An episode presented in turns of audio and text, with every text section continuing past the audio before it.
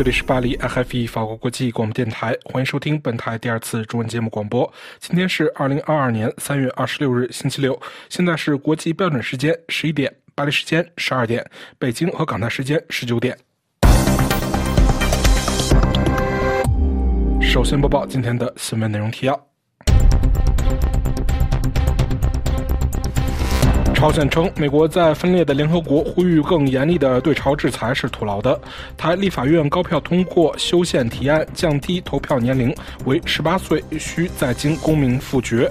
乌克兰国防部情报总局局长：俄罗斯军队被许多乌克兰线人渗透。俄罗斯宣布大军转调攻打顿巴斯，撤退前奏。拜登今天将出席美乌防长外长会谈。鉴于乌克兰局势，美国与东盟特别峰会推迟举行。日产经相访问欧盟，日美就四月拜登首次访日展开协调，不会坐视不管。泰奇，美将继续就贸易问题对中国施加。俄罗斯在北方四岛举行三千多人的军事演习。韩国后任总统尹锡悦与习近平通话。所罗门群岛与中国拟建安全伙伴关系，奥总理表示担忧。奥籍女记者程磊下周出席出庭，奥外长发表声明。普京抱怨西方欲取消俄罗斯。G.K. 罗琳反指他不容异议。听众朋友们好，我是福音，下面请听今天新闻节目的详细内容。朝鲜称，美国在分裂联合国呼吁更严厉的对朝制裁是徒劳的。请听我台记者刘芳为您带来的报道。安理会会议持续了数小时之后，美国驻联合国大使汤马斯·格林菲德向媒体表示，与会的十五个国家强烈谴责了朝鲜的试射行为。朝鲜再次发射导弹的行动不仅对该地区构成威胁。也对国际社会构成威胁。与会代表一致呼吁联合国所有成员国，尤其是安理会成员国，加入到谴责的行列，要求朝鲜放弃大规模杀伤性武器和弹道导弹计划。不过，美国驻联合国大使没有在媒体面前提及加强对朝鲜制裁的话题。法新社报道指出，在安理会上，面对中国、俄罗斯、日本和韩国外交官。美国揭露朝鲜越来越危险的挑衅行为，并宣布美国将向安理会提交一份安全决议，以进一步加强对朝鲜的制裁。不过，北京和莫斯科已经拒绝加强对朝施加任何新的制裁措施。相反，中国驻联合国代表张军呼吁在适当的时候解除对朝制裁。俄罗斯大使则表示。担心进一步制裁可能会在社会、经济以及人道主义层面威胁到朝鲜民众。二零一七年十二月二十二日，朝鲜发射新型洲际弹道导弹“火星十五”。一个月之后，联合国安理会一致通过决议，针对朝鲜的能源和进出口实施更加有力的制裁措施。继“火星十五”发射后，朝鲜领导人金正恩曾宣布暂停核试验和导弹发射。称其目标已经实现，他还宣布朝鲜已成为一个有核国家。但是在周四的金次导弹发射中，根据朝鲜国家通讯社周五的报道，金正恩亲自下令并监督发射了朝鲜最大的洲际弹道导弹，以确保朝鲜为与美国展开长期的较量做好准备。台立法院高票通过修宪提案，降低投票年龄为十八岁，需在京公民复决。请听我台驻台北特记者陈明峰为您带来的介绍。台湾的立法院二十五号表决通过，提出了宪法修正案，把本来满二十岁才拥有选举权、满二十三岁才拥有被选举权的宪法条文取消，改为只要年满十八岁就拥有选举权跟被选举权。台湾舆论一般认为，这次修宪如果通过，对未来民进党的选情更为有利。依据中华民国宪法规定，立法院提出的宪法修正案，在院会讨论的时候，需要立委总额的四分之三出席，也就是八十五位，然后再由出席立委四分之三同意，也就是要六十四位才能够提出修宪案。早已经表态大力支持十八岁公民权入宪的民进党、民众党跟时代力量等三个党团，总计只有六十九席，要达到提出修宪案门槛的八十五席，还差了十六席。但是国民党团在表决前召开了党团大会讨论之后，决定支持这项修宪案。因此，最后表决的结果，出席的一百零九位立委全部投下赞成票，没有任何人反对，修宪案顺利送出了立法院。目前，台湾这项十八岁公民权的修宪案算是跨出了第一步，未来还要公告半年，然后再交由台湾地区全体公民投票复决。届时必须赞成票超过半数，大约要九百六十五万票同意才算真正通过。这个门槛超过历届总统选举当选人的得票数，因此十八岁公民权修宪案即使出了立法院，未来面对公民复决会不会通过，仍在未定之天。执政的民进党政府目前规划要把这次修宪案的公民复决跟年底九合一选举合并举行，以提高投票率。国民党立委曾明宗批评民进党近来大力主张公投要跟大选脱钩，现在又一百八十度大转弯，明显是双重标准。台湾媒体分析，修宪案如果经过公民复决通过，未来将多出四十二万票年轻投票人口，对二零二四年总统选举可能会产生影响。法广特约记者陈明峰台北报道。乌克兰国防部情报总局局长，俄军被许多乌克兰线人渗透。今天，由他记者安东尼为您带来的报道。乌克兰国防部情报总局局长布达诺夫接受美国媒体访问时说：“俄罗斯军队被许多乌克兰线人渗透，误判又多，只能对乌克兰军队使出中世纪的老套战术。”三十六岁的布达诺夫在《国家周刊》星期五刊出的访问中说：“乌克兰动员了非常多人在俄罗斯战线后方进行游击战。”访问是通过加密线路以及翻译人员完成的。布达诺夫表示，虽然乌克兰部队一个月来坚持抵抗俄罗斯军队，形势仍然非常严峻。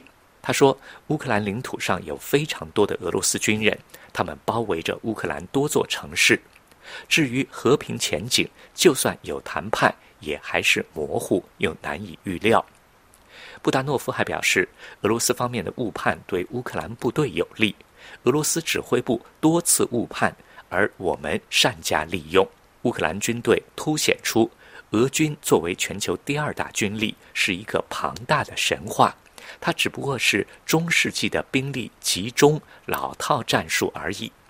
布达诺夫接着指出，乌克兰有效利用了线人。他说：“我们在俄军内部有很多线人，不止在俄军，而且还有他们的政治圈和领导阶层。”他说：“我们去年十一月就知道俄国人的企图，大家可以看到一切都发生了。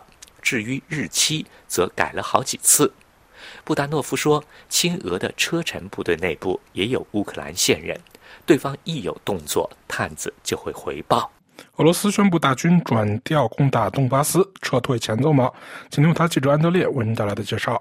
这一消息引发了许多疑问，主要的疑问有两点：俄罗斯是否以此为借口掩盖失败？是否意味着俄军开始了后撤？俄罗斯这一决定正是俄军在靠近乌克兰，包括哈尔科夫、切尔尼戈夫和米克拉耶夫等大城市前线数周未能丝毫推进，而乌克兰军队甚至似乎重新获取了基辅东部的时候。因此令许多观察人士吃惊，还因为俄军一月前发动三路大军侵乌，一路从东部东巴斯挺进，一路从南部克里米亚挺进，另一路从北部直逼首都基辅。但是没想到，俄军的攻势遭遇了乌克兰武装力量的拼死抵抗。那么，俄军宣布将集中全力攻打东巴斯，俄罗斯似乎放弃了占领乌克兰全境，调低了普京最初制定的军事计划吗？俄军原定几日内。夺下基辅，改换泽连斯基政府的目标被严重挫败。战事一月，不光闪电战已是昨日黄花，打持久战更是难以为继，后勤严重匮乏，大部队挺进艰难，而且俄方战损严重。如果说俄方国防部同日宣布俄方共有一千三百五十一名军人阵亡，北约二十四日评估俄军死亡人数七千至一万五千，至少四万五千人失去了阵地。路透社援引莫斯科的一位高级外交人士称，俄罗斯国防部的声明是一种挽回面子的方式，可能是减少俄罗斯军事行动的前奏。出席欧盟理事会的法国总统马克龙在记者询问时谨慎地表示，说这时俄方开始撤退或者是失败太缺乏建设性，这样说太早了。但法国总统补充，这显示俄方同时在几面发起的攻势遭到了乌克兰人民英雄般的抵抗，这也是这些日子以来我们所看到的情形。不过，要弄清楚俄方前述宣布是否是终结的开始的唯一办法，将取决于俄罗斯军队在当地的实际和具体的移动，特别要观察俄罗斯军队是否远离了基辅。拜登今天将出席美乌外长防长会谈。美国总统拜登在结束对波兰访问时，将出席周六与乌克兰官员的会议。据白宫方面表示，拜登将顺便参加。由美国国务卿布林肯和国防部长奥斯汀与他们的乌克兰同行乌克兰外长库列巴和乌克兰国防部长雷兹尼科夫之间举行的二加二会谈，这是因为乌克兰对本周北约峰会的结果感到遗憾。北约峰会拒绝了该国领导人关于实施禁飞区的呼吁。鉴于乌克兰局势，美国与东盟特别峰会将推迟举行。美国白宫曾于二月二十八日宣布，拜登总统将于三月二十八日至二十九日在华盛顿主办的美国与东盟国家特别峰会参会。据 Political 新闻网站二十五日引述熟悉日程变化的四位消息人士称，白宫已无限期推迟最初定于下周与东盟领导人举行的特别峰会。本周五，美国国家安全。委员会发言人在一封声明中表示，总统期待着欢迎东盟领导人来到华盛顿特区参加美国东盟特别峰会。为确保受邀的东盟领导人都能参加，我们正在与东盟伙伴密切合作，以确定这次会议的适当日期。值得一提的是，拜登将在下周二与新加坡总理李显龙会面，探讨美国在印太地区的形势，如供应链和海上安全，以及乌克兰等地区性和国际问题。日经产相访问欧盟，日美就四月拜登首次访日展开协调。日本经济产业相秋生田光一三月二十五日访问比利时首都布鲁塞尔的欧盟总部，与欧委会副主席。等相继举行了会谈，在乌克兰危机有可能导致俄罗斯出产的原油出口停滞情况下，双方就供应能源多样化等能源性问题、强化措施以及气候变化举措交换了意见。另据多名日本政府相关人士二十五日透露，日本首相田文雄二十四日在比利时与美国总统拜登交谈时提出，希望实现四月后半月访问日本。此外，日美两国政府正在就拜登首次访日进行协调。日美英澳四边安全对话首脑峰会计划六月底在东京举行，日方希望拜登能配合该首脑会议访日。澳大利亚预定五月底。前举行大选，根据形势，外交日程也有可能延后。以美国拜登政府为首的许多国家忙于应对俄罗斯入侵乌克兰一事，能否如日方希望的那样，于四月下半月举行日美首脑会议，尚未可知。不会继续坐视不管。戴奇，美国将就贸易问题继续对中国施压。美国贸易代表戴奇在受访时表示，美国已经做事太久了，将更为积极地向世界第二大经济体中国施压，要求改变美方所认为的扭曲市场的贸易做法。戴奇本周在接受路透社采访时指出，美国正准备对中国的贸易政策实施新的措施。他并没有提供具体细节，但戴奇说，美国需要新的、更有效的工具来捍卫经济利益，更有能力与中国竞争。戴奇说：“我们不会停止敦促中国进行改革和改变，但我们也不能继续做事，等候中方做出决定。”他称：“我们必须翻开游戏规则的新的一页。”俄罗斯在北方四岛举行三千多人的军事演习。据国际文传电讯社报道，俄军二十五日宣布，在北方四岛和千岛列岛开始了三千多人参加的军事演习。演习有可能以俄罗斯近年加强军备的北方四岛为主实施。俄外交部二十一日宣布中断包含北方四岛领土问题在内的对日和平条约缔结谈判后，这是首次在当地举行的军演。韩国后任总统尹锡悦与习近平通话。所罗门群岛与中国拟建安全伙伴关系。澳大利亚总理表示非常担忧。澳籍女记者程磊下周出庭受审。澳洲外长发表声明，听众朋友们，今天新闻节目的详细内容播送完了。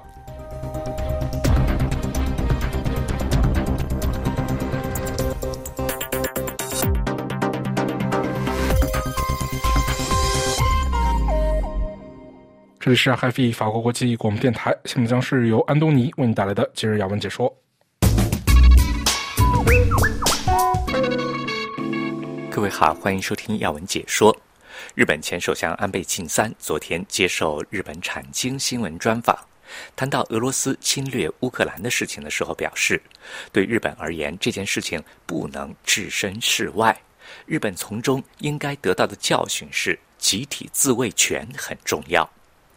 俄罗斯持续侵略乌克兰，并且表明停止与日本进行签署和平条约的协商。对此，安倍接受产经新闻专访时说：“俄罗斯侵略乌克兰，原本日俄可以协商签署合约的环境已经不存在了，责任不在日本，而是在俄罗斯。”他说：“日本的邻国俄罗斯是军事强国，日本盼望解决北方领土问题。”日俄签署和平条约也是北方四岛前岛民的夙愿，日本政府今后也不会改变这个方针。对于下令派军队攻打乌克兰的俄罗斯总统普京，安倍说：“虽然普京是崇尚武力的人，但我认为他不是理想型，而是现实务实主义者。所以，对于他对乌克兰开启战争，我感到很惊讶。”日本首相岸田文雄已经决定与七大工业国集团同步加强对俄罗斯实施制裁。对此，安倍给予肯定，认为为了亚洲不发生类似乌克兰的情况，身为日本首相应该发挥领导力。对于俄罗斯侵略乌克兰的事情，安倍重申，这件事情对日本来说不能置身事外，应该从这次事态汲取教训。那就是知道集体自卫权的重要性。他强调，乌克兰如果是北大西洋公约组织加盟国的话，就不会遭到俄罗斯侵略。没有国家会与同盟国以外的国家站在同一阵线。观察到乌克兰抗战到底的现状，德国在俄罗斯军队侵略乌克兰后大幅调整国防经费。安倍说自己的国家自己救是基本。有必要拥有攻击敌方基地的打击力。去年在日本众议院选举时，执政党自由民主党提出的政见是将防卫费，就是国防费，扩充到国内生产总值的百分之二以上。安倍认为这是理所当然的事情，因为没有国家会与不想致力于国防的国家一同奋战。在亚洲，朝鲜二十四号试射新型洲际弹道导弹。安倍认为，今后有必要讨论核武遏制力课题，探讨如何做才能使朝鲜不对日本动用核武。有关修宪议题，日本众参两院的宪法审查会目前正在进行修宪讨论。安倍对此表示很高兴。鉴于乌克兰局势，安倍认为自民党的修宪四项之一，也就是在法律第九条内。载明自卫队一事，现在正好拿出来讨论。另据报道，俄罗斯与乌克兰战事延烧之际，新加坡总理李显龙预计星期六启程访美，期间将会晤美国总统拜登、副总统哈里斯以及资深美国国会议员等，讨论怎么样提升两国在众多领域的密切合作。俄罗斯开始攻打乌克兰以后，新加坡强烈谴责无端入侵主权国家的行为，并且重申乌克兰主权、独立性及领土完整必须被尊重。另外，新加坡也对特定俄罗斯银行寄出制裁措施，并且针对可直接作为武器伤害乌克兰人民以及可用于发动网攻的物品实施了出口管制。新加坡媒体报道说，这是拜登政府上台之后，李显龙首次访美。新加坡总理公署星期五晚间发表新闻稿表示，李显龙将于三月二十六号到四月二号访美进行工作访问，预计造访华盛顿、纽约。这项访问将持续建造两国间强健、长期而且多面向的关系。与此同时，白宫发言人沙奇发表声明表示，拜登将于二十九号在白宫接见李显龙，两人将重申美国新加坡战略伙伴关系的重要。拜登将检视确保自由开放的印太地区的努力。并且与李显龙讨论俄罗斯对乌克兰发动的战争。沙奇说，美国也期待在捍卫海上自由、提升供应链韧性、处理缅甸危机以及对抗气候变迁等方面与新加坡深化合作。好了，各位，以上听到的是要闻解说，感谢收听。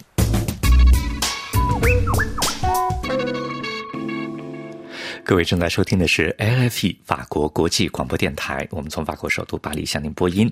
接下来，请听由刘芳编播的法国报纸摘要。各位听众，周末版的法国各报关注的焦点议题继续围绕与乌克兰战争相关的话题展开。三万多名乌克兰难民已经抵达法国，各有关家庭、协会组织和市镇。纷纷加紧接待工作。美国总统拜登到访波兰，大力赞赏乌克兰人民的勇气和韧劲儿。乌克兰战争仍在继续，引发对粮食危机的担忧。为了帮助欧洲摆脱对俄罗斯石油和天然气的依赖，布鲁塞尔与华盛顿就液化天然气达成协议。美国总统拜登。周五抵达波兰，距乌波边境约八十公里的东南部城市热舒夫，随后前往华沙会晤波兰领导人，并将到访当地一座难民接待中心。拜登将在波兰逗留两天时间。波兰是乌克兰民众的最大避难所。解放报指出。美国总统拜登星期五视察波兰靠近乌克兰边境地区，将乌克兰民众抵抗俄罗斯的行为誉为中国1989年天安门事件。他赞赏乌克兰人民的勇气和韧劲儿，并将此描述为天安门广场。他以一位30岁妇女持枪站立于坦克前方为例，赞赏乌克兰人民抵抗俄罗斯的坚定做法。他表示：“我的意思是。”说到在天安门广场发生的事情，这里就是天安门广场。拜登再次将俄罗斯总统普京称为战争罪犯。《费加罗报》在一篇分析文章中解析了普京入侵乌克兰的做法。该报认为，普京决定入侵乌克兰，恰如塞尔维亚前总统和南斯拉夫前总统米洛舍维奇曾经做出的选择一样。报道回顾了当年的背景。一九九一年十二月八日，俄罗斯联邦总统叶利钦、乌克兰总统克拉夫丘克和白俄罗斯领导人舒什克维奇在明斯克聚会，利用保守派政变失败后苏联总统戈尔巴乔夫的削弱，匆忙签署了联盟的死亡证明，成立了一个独立国家联合体。戈尔巴乔夫于三周后被迫辞职，苏联解体。人们对共产主义在几周内加速解体事件所表现出的几乎漠不关心的态度，令所有观察家感到震惊。但是，与塞尔维亚和刚刚宣布独立的其他前共产主义国家之间爆发的战争相比，苏联和平解体却又令人感到欣慰。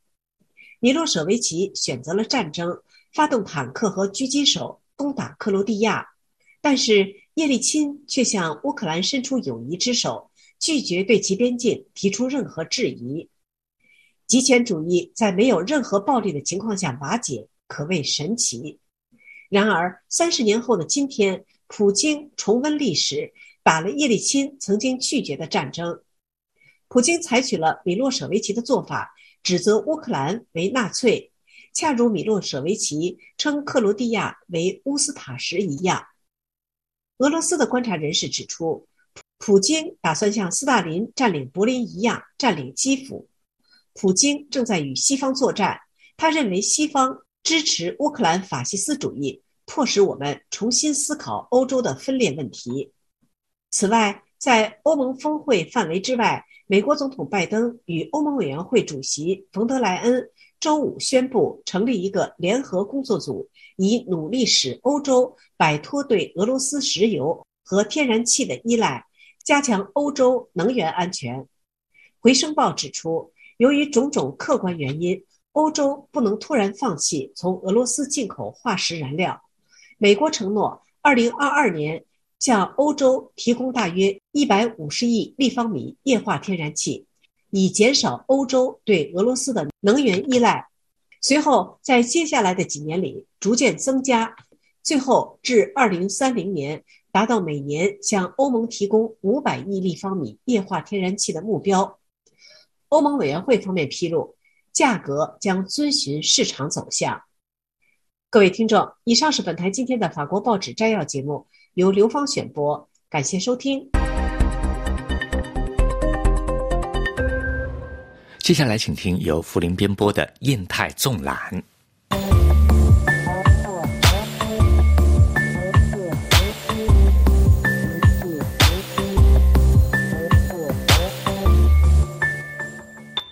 听众朋友们好，日本首相岸田文雄三月十九日到访印度，并与印度总理莫迪共同出席了印度日本本年度的峰会。在俄乌冲突背景下，岸田文雄此次出访印度格外受到关注。随后，莫迪并于二十一日与澳大利亚总理莫里森举行了印澳两国之间的第二次视频峰会。在不到一周的时间内，作为四方安全对话的三个成员国首脑的会晤情况，也是本期节目关注的焦点。在抵达印。度首都新德里前，岸田文雄以日本首相的名义向当地媒体《印度快报》投书了一篇署名文章。岸田在这篇文章中写道：“今天我将访问印度，这是我就任总理、首相后的首次双边访问。日本和印度是特殊的全球战略伙伴关系，有着共同的战略利益，具有自由、民主、人权和法治等普世价值。在漫长的交流历史中。”他们共同拥有这些价值。值此日印建交七十周年之际，期待作为日本首相时隔四年半来首次访问印度，感受充满活力的印度。岸田称，自去年十月就任首相以来，我一直全心全意地投入于战胜新冠病毒。为了振兴经济，我通过增长和分配的良性循环，创造了新资本主义。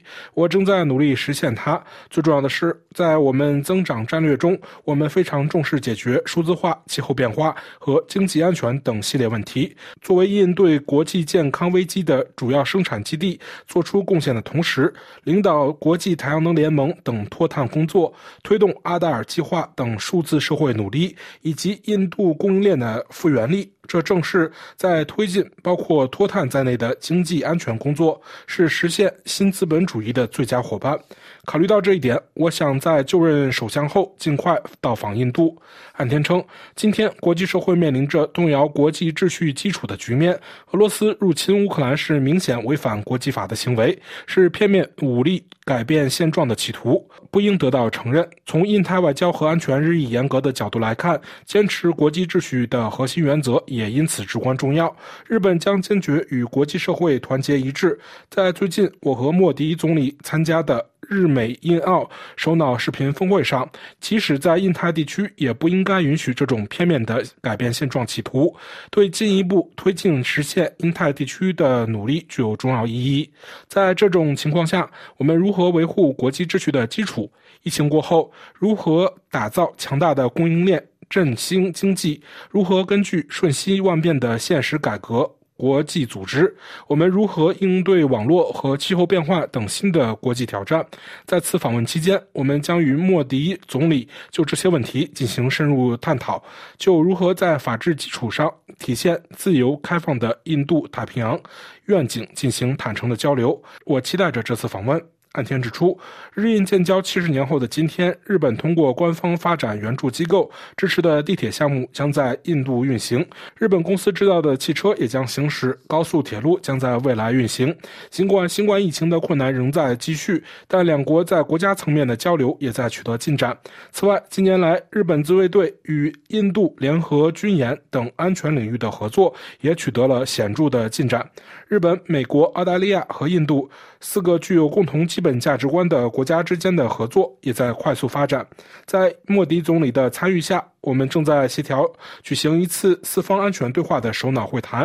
印日关系正如全球特殊战略伙伴的名称所暗示的那样，已经发展成为了一种基于文明纽带、深厚友谊和共同普世价值的全面多层次的关系。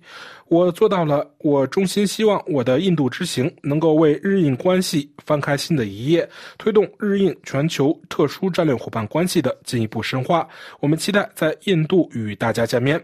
此后，莫迪在欢迎岸田来访的讲话中表示：“尊敬的岸田首相阁下，尊敬的各位代表，南摩斯代，我非常高兴地欢迎岸田首相作为日本首相首次访问印度。我代表整个印度对几天前日本地震造成的生命和财产损失表示哀悼。朋友们，岸田首相一直是印度的老朋友，他曾以外长身份多次访问印度，我曾有机会与他交换意见。”岸田首相在过去几年中就印度日本全球特殊战略伙伴关系所取得的空前进展中发挥了关键作用。今天的峰会是在这一个非常重要的时刻举办的。世界仍在努力应对新冠疫情及其影响，全球经济复苏的进程仍然受到阻碍，地缘政治事件也带来了新的挑战。在这种情况下，进一步深化印度和日本的伙伴关系，不仅对两国都很重要，这也将促进印太地区乃至。整个世界的和平、繁荣及稳定，莫迪说：“我们的互相信任，我们的共同价值观，如我们的文明纽带、民主、自由和法治，是我们两国关系的核心，赋予他们力量。我们今天探讨，为我们的相互合作推向新的高度铺平了道路。除了双边问题，我们还就一些区域和全球问题交换了意见。我们还决定加强两国在联合国和其他国际论坛的协调。”朋友们，印度和日本的经济伙伴关系在过去的几年中取得了前所未有的进展，两国的企业都有巨大的信任和热情。日本是印度最大的投资者之一，是一个世界级的合作伙伴。我们非常感谢日方的这种贡献。莫迪说。孟买阿哈迈达巴德高速铁路项目进展顺利，两国都在以一个团队、一个项目的方式进行这项工作。这个项目是日本和印度伙伴关系的一个良好的例证。我们很高兴，我们已经超过了2014年制定的3.5万亿日元的投资目标。现在，我们决定将我们的雄心壮志提到新的高度，并制定5万亿日元的新目标。这意味着在未来五年内约有30万亿卢币。你们都知道，在过过去的几年里，印度采取了全面的经济改革，在经商的便利性方面有了很大飞跃。今天，印度为世界的印度制造提供了无限的可能性。在这种情况下，日本公司长期以来一直是我们的品牌大使。我们致力于为在印度的日本公司提供一个有利的经商环境。今天推出的日本印度工业竞争力伙伴关系路线图将被证明是一个有效的机制。我们与日本的科技伙伴关系也将在这个各方向上发挥有效作用。莫迪说：“朋友们，印度和日本都明白安全、可靠、可预测和稳定的能源供应的重要性。这对于现实可持续经济增长的目标和解决气候变化问题是非常重要的。我们的清洁能源伙伴关系将证明是朝着这个方向迈出的重要性决定。今天，我们已经就许多其他问题达成一致，并做出了宣布。岸田首相的这次访问成功的为印日全球特殊战略伙伴关系增加了。”新的层面，我再次对岸田首相及其代表团访问印度表示非常热烈的欢迎。峰会结束后，两国首脑还共同发表了题为《印度日本峰会联合声明：为和平、稳定和繁荣的后新冠疫情世界建立伙伴关系》的声明。声明写道：“日本首相岸田文雄先生于二零二二年三月十九日至二十日对印度进行了正式访问，这是他的首次双边访问，与印度总理莫迪先生一起参加了第十四届印日年度峰会。”两位总理认识到，此次峰会是在两国庆祝建交七十周年和印度庆祝独立七十五周年的重要时刻所举行的。他们回顾了自上次年度峰会以来的双边发展，并探讨了广泛的合作领域，就以包容性和基于规则的秩序为基础，建立一个自由和开放的印度太平洋伙伴关系。声明称。两国领导人对安全与防务合作取得的重大进展表示赞赏，并重申了进一步深化合作的愿望。他们欢迎2019年11月在新德里举行的双边外交和国防部长的首次“二加二”会谈，并指出双方部长尽早在东京举行第二次“二加二”会谈。他们还欢迎日本自卫队和印度武装部队之间所达成的关于相互共用用品和服务协定的实施。他们表示致力于继续进行双边和多边演习，包括参加达摩卫士和马拉巴尔演习，同时欢迎日本首次参加米兰演习，并努力在未来增加其复杂性。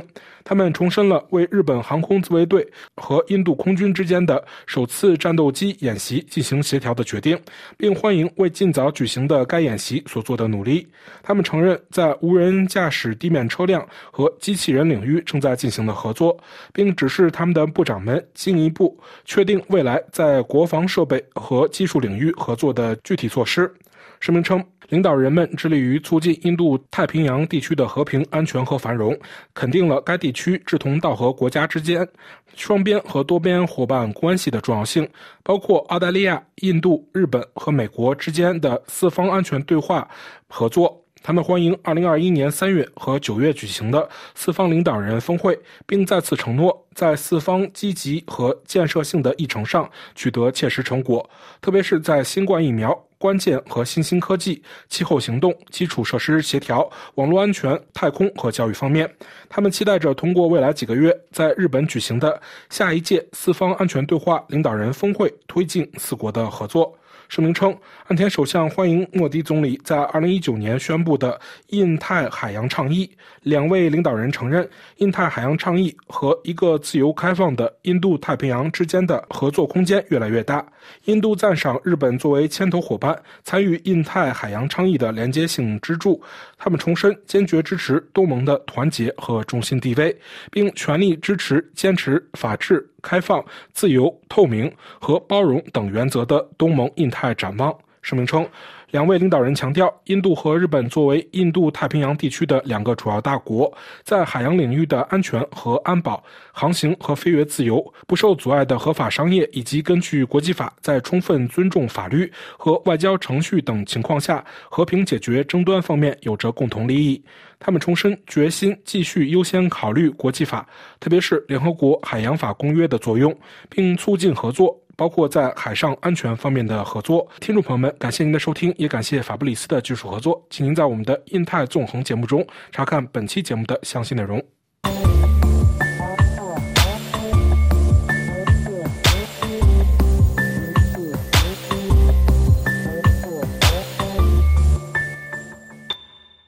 这里是 AFE 法国国际广播电台。接下来，请听完杨梅编播的特别节目。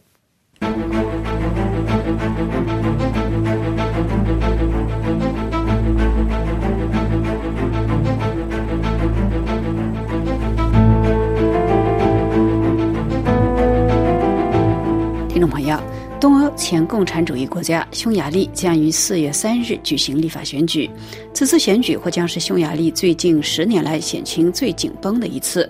现任总理匈牙利强人奥尔班试图继续连选连任，倘若获胜，这将是他第四度担任匈牙利总理。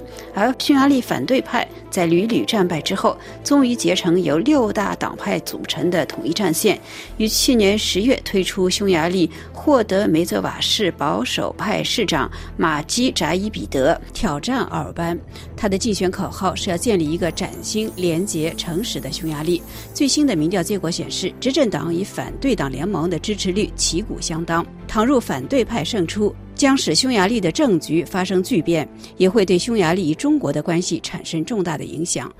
我们知道，匈牙利是欧盟二十七国中最后加入的国家之一，人口不到一千万。二零二零年人均 GDP 产值低于每人两万美元，仅仅相当于中国的一倍。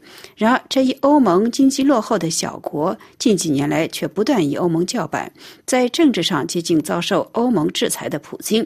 奥班也是对欧盟嗤之以鼻的美国前总统特朗普的亲近人士。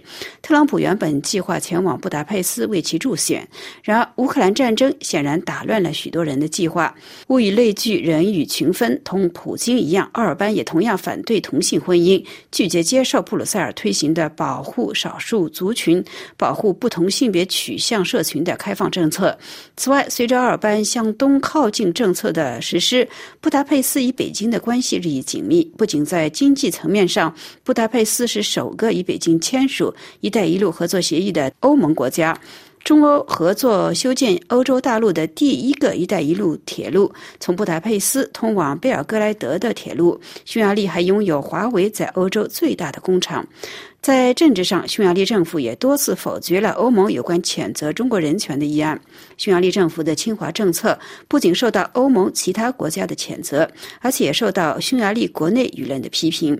去年四月，匈牙利政府与中国复旦大学签署的设立复旦分校的协议，更是在匈牙利引发巨大的示威抗议浪潮。民众抗议的原因，除了担心进一步负债、担心将原定建立学生城的地盘卖给中国的大学之外，更是担心匈牙利与中国在意识形态上的日益靠近，担心匈牙利在向东看的道路上走得太远。由于抗议声浪不断高涨，总理奥尔班因此决定暂时叫停复旦分校的计划，等大选结束之后再做定论。与此同时，匈牙利反对党致函中国主席习近平，明确表示，无论他们之间任何人当选匈牙利总理，他们都不会继续复旦大学以及布达佩斯贝尔格兰德高铁的计划。由此可见，此次选举的结果或将对中匈关系产生一定的影响。如果说布达佩斯复旦分校进一步促使反对党共同携手推翻奥尔班的话，影响此次立法选举的关键因素并不来自中国。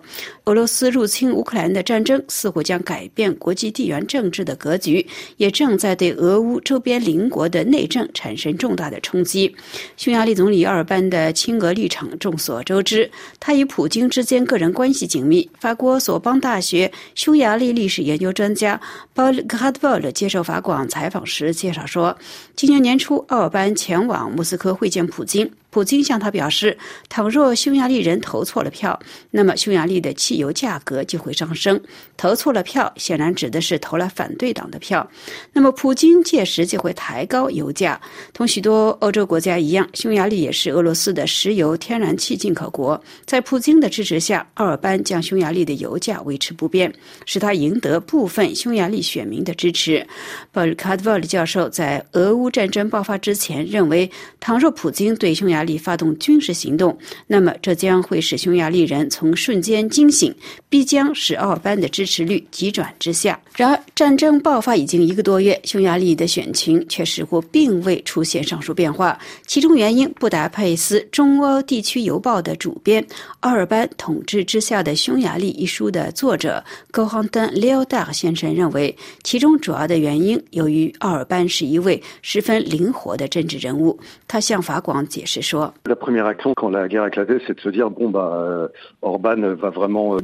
人们在战争爆发之后的第一时间的反应是，奥尔班将为他与普京之间的亲密关系买单。然而，令人惊讶的是，事实却恰恰相反。同别的国家的政府强人一样，在战争时代，政治强人往往会受到民众的青睐。奥尔班正是受惠于他的强人形象，而且作为务实的政府首脑，他立即明白必须。与普京保持距离，支持欧盟对俄罗斯的所有制裁措施，尽管他对此持有保留。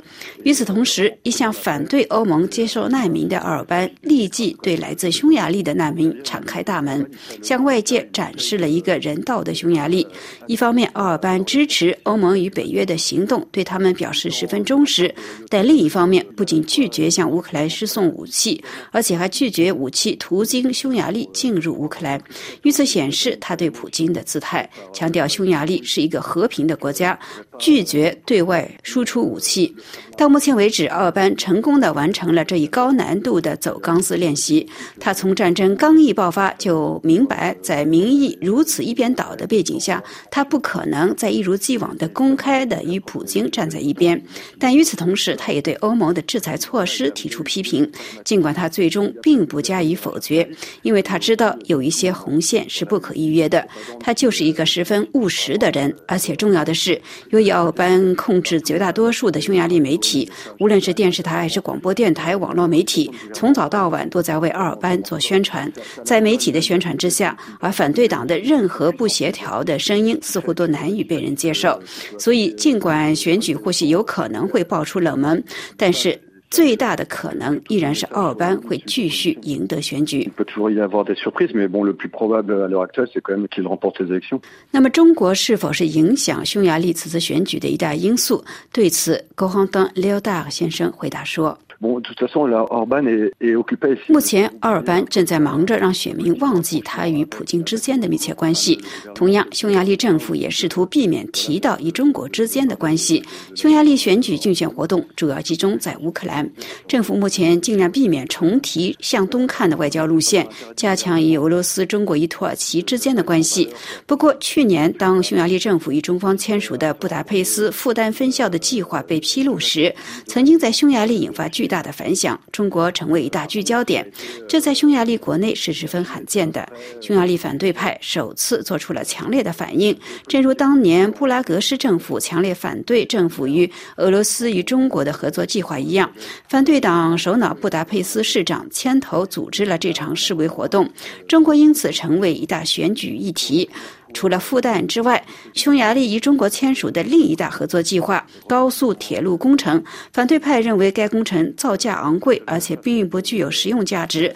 尽管该工程的资金来源主要来自中国，不过我个人认为，除了以上两大投资项目之外，中国对匈牙利的投资事实上十分有限。因此，将匈牙利称为是中国进入欧盟的特洛伊战马，或许有些夸张。不过，匈牙利国内确实存在一些对中方的抵触与怀疑，因为十多年前，捷克总统就曾经努力试图吸引中国投资。不过，今天他们才发现，事实上，中国并不是一个值得信任的合作伙伴。中国的许多投资承诺均未获得兑现，这也是为什么匈牙利今天为什么对中方的投资存有疑虑的原因所在。那么，匈牙利为何与中方签署设立复旦分校的协议？如果说对中国方面来说，这是中国的高校首次在西方开设分校，其象征意义非同一般，这是中国软实力的一大标志。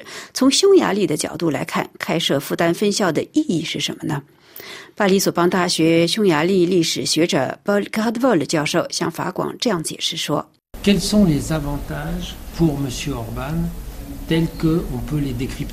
那么对奥尔班先生来说有何益处呢？我们当然不能重复他本人的话，因为我们并不相信他的言论。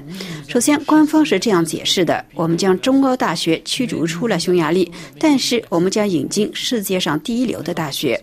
奥尔班可以说我就有这个能力，而被他驱逐出的匈牙利大学的基金主要来自一个私立的基金会，它并不代表任何一个国家的利益。而复旦分校的资金。直接来自中国政府，复旦与中国官方国防部有特殊的合作关系。负责修建复旦分校的中国企业也同国防部合作紧密。其次，设立复旦分校的目的之一，也是为了使极少部分的匈牙利精英能够在某些领域享受到中欧大学所无法提供的培训项目，例如在某些科技项目，这些是原先的中欧大学所没有提供的。最后，也是外界很少提到的，但对我来说可能是最重要的，也是最让习近平感到欣慰的，那就是奥尔班正在下赌注。赌注的内容是，习近平提倡的社会模式是未来世界的模式。奥尔班提倡的是一个孔夫子式马克思主义与宗教主义相结合的社会模式，这同习近平的想法一拍即合。习近平声称自己的模式是马克思主义模式，但是这同马克思主义并没有。任何关联，而事实上，他们提倡的是一个奥威尔式的社会模式，这对奥尔班十分适合。正是他引进了监督记者与反对派的 Pegasus 软件。奥尔班政府的情报部门负责人在一次秘密会议上就表示，他们的主要威胁就是匈牙利境内的反对派。类似的言论同共产党党中央的言论没有任何区别。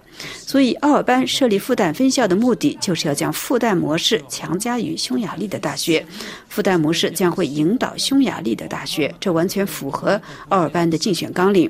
虽然阶级斗争已经不再存在，但是必须围绕领导人所制定的目标协。条一致，这十分令人震惊。C'est l'entente cordiale, pardon, autour des buts fixés par le grand timonier. C'est tout à fait frappant. 从匈牙利政府近年来对新闻自由的不断打压来看，奥尔班政府或许并不需要借助复旦大学的模式来限制匈牙利的学术自由。总而言之，复旦大学布达佩斯分校是否能够按计划在2024年建成，关键还取决于奥尔班在下周的选举中是否能够连选连任。听众朋友，以上的匈牙利大选特别节目是由杨梅采播，要感谢索邦大学匈牙利历史学者鲍尔卡德鲍里教授和中欧地区邮报的主编《奥尔班统治下的匈牙利》一书的作者高航登·利欧达先生接受法广的专访。本次节目是由杨梅采播，要感谢苏黑尼亚和于丽的技术合作，更感谢各位的收听。我们下次节目再会。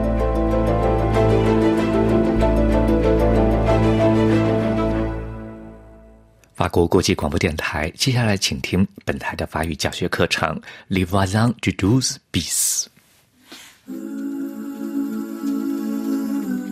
Les voisins du douze bis，一部双语剧情剧，为您介绍法语。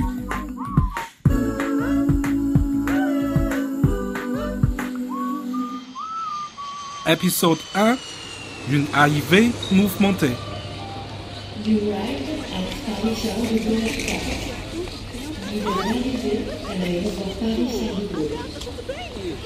Mesdames, messieurs, les correspondances, c'est par ici. Avancez au guichet, s'il vous plaît. Personne suivante. Personne suivante, s'il vous plaît. Ah Bonjour. Bonjour. Passeport, s'il vous plaît. Hu Zhao. Vous êtes madame euh, Madame Wang. Qu'est-ce que vous venez faire en France Seulement, je ne comprends pas. Pourquoi êtes-vous à Paris À Paris Pourquoi Vacances, études. Ah,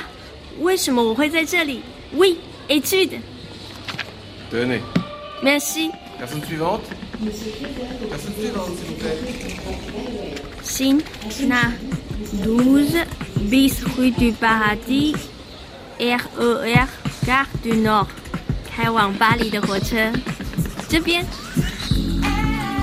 Les voisins du douze bis. En raison d'un mouvement social, le trafic est interrompu sur la ligne B du RER entre Roissy-Charles de Gaulle et Gare du Nord. Encore la grève Veuillez vous excuser pour la gêne.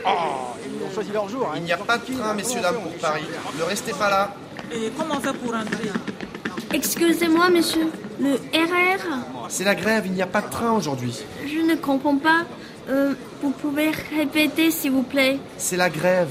Il n'y a pas de train, pas de RER. Désolé, madame. Mais en RER, quoi here!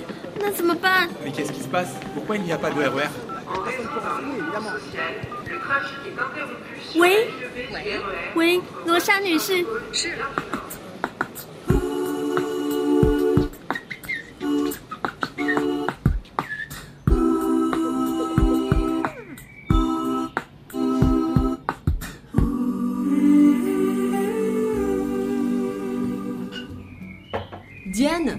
vas encore tuter? Non merci Rosa. Ça va? Oui, je suis très fatiguée mais ça va. C'est normal. Le bébé, c'est pour bientôt. Oui, l'accouchement est prévu dans quelques jours. Ah, excusez-moi. Je réponds. C'est sûrement Billy, l'ami de ma fille Sarah. Oui, je t'en prie. Oui 喂，罗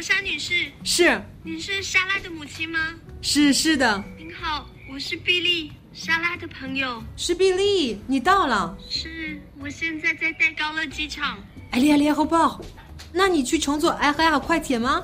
不，没有 Ok, RER 快 je te 铁 laisse. 怎么会？你说什么？他们说 C'est la grève. La grève？哦，我的小可怜，RR 快铁今天罢工。什么？你真倒霉。哦，那我怎么办？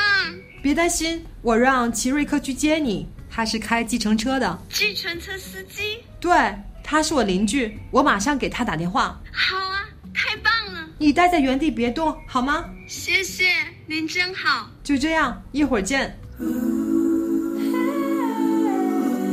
Les voisins du 12 bis.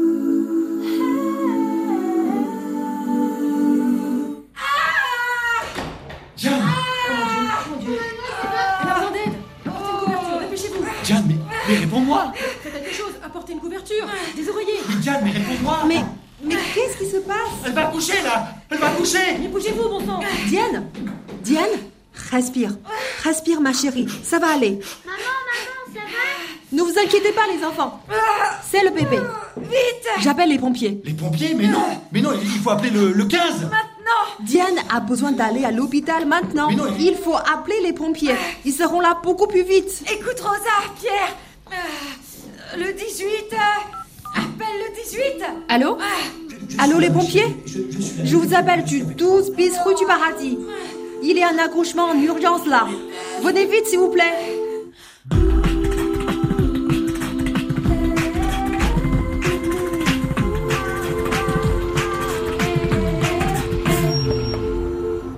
Et voilà, on est arrivé au 12 bis, chez Rosa. Merci, Zirek.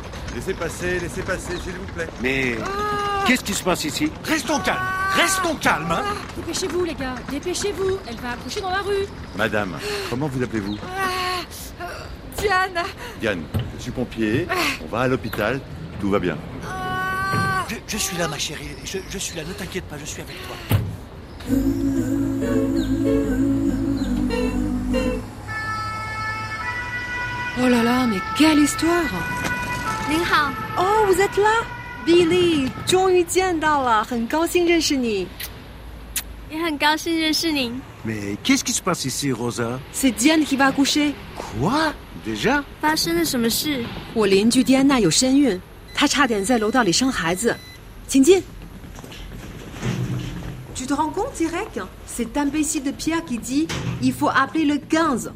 Et moi Mais non, il faut appeler le 18. Tu as très bien fait. Le 15我们不认同皮埃尔，就是她老公的做法。他真是个蠢货，他想呼叫 le 15 le SAMU，就是救护车。幸亏我打了 le 18消防队。呃，消防队去接孕妇生产。当然，在我们这儿，消防队也会出勤医疗急救，他们通常比救护车快多了。啊，好吧，我明白了。幸好一切顺利。Direct, combien je te dois pour le taxi Allez, c'est cadeau. Oh. Ça m'a fait plaisir de dépanner Billy. Merci。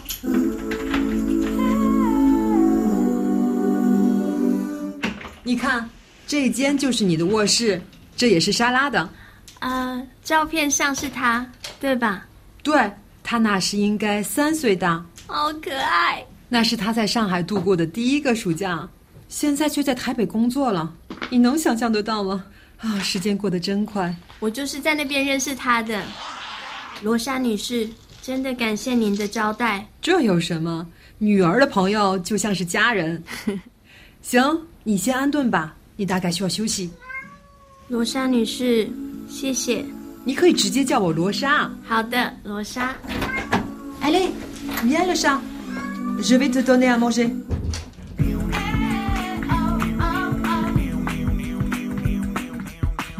Les voisins du 12 bis 是在法国文化部的支持下，由法广和法国教育国际中心共同制作。在 savoir.rfi.fr 的网站上，通过 Les voisins du 12 bis 学习和教授法语。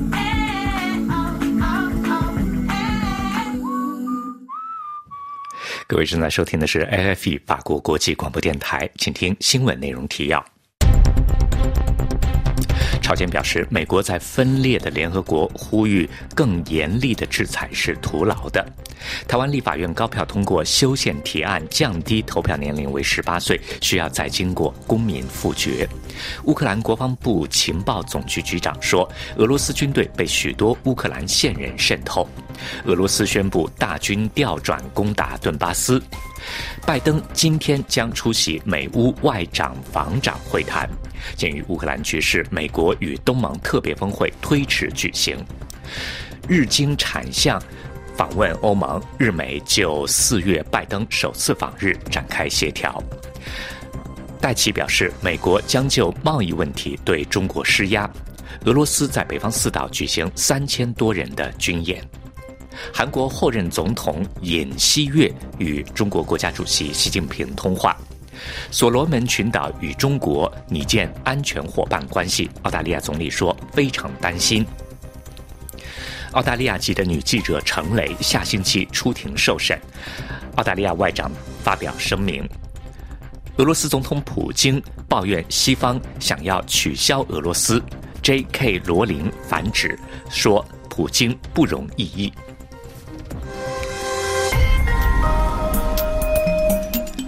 这里是 AFE 法国国际广播电台，我们从法国首都巴黎向您播音。听众朋友，本台本次的华语节目播音即将结束。本次节目由福林和安东尼联合编辑主持，感谢 Fabrice Alan 的技术合作，也感谢您的忠实收听。咱们下次节目再会，Au revoir。